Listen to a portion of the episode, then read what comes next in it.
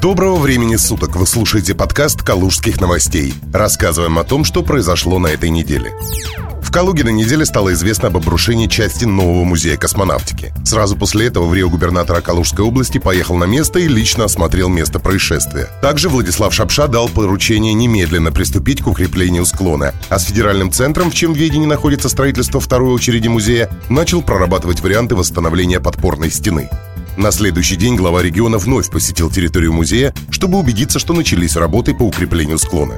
Спустя несколько часов Владислав Шапша вновь вернулся на строительную площадку, где провел рабочее совещание с участием заместителя министра культуры России Сергея Обрывалина, курирующего строительство нового здания музея в Калуге.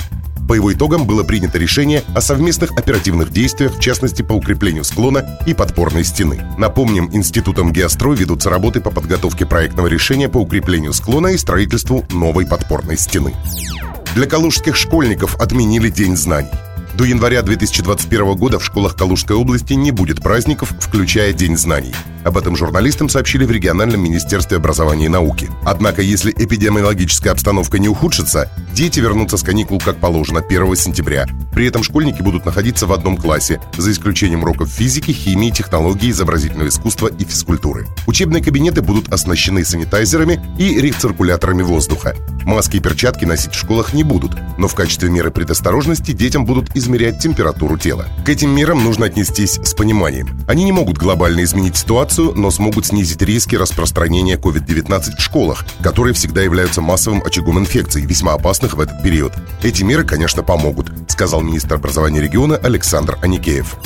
О коронавирусе. На заседании областного правительства подняли вопрос о стимулирующих выплатах калужским медработникам. По словам замгубернатора Константина Горобцова, финансовую поддержку от региона получили 5329 человек, которые работают с ковид-пациентами. На это выделено более 226 миллионов рублей.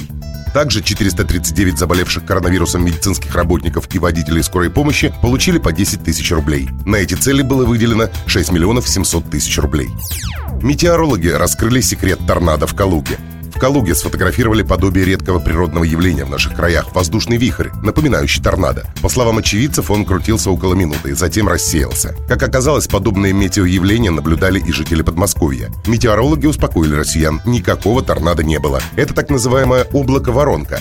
Сформировалось оно в восходящих потоках под мощным кучево-дождевым облаком. Не касалось земли и не несло никакой опасности, помимо уже упомянутых гроз и ливней.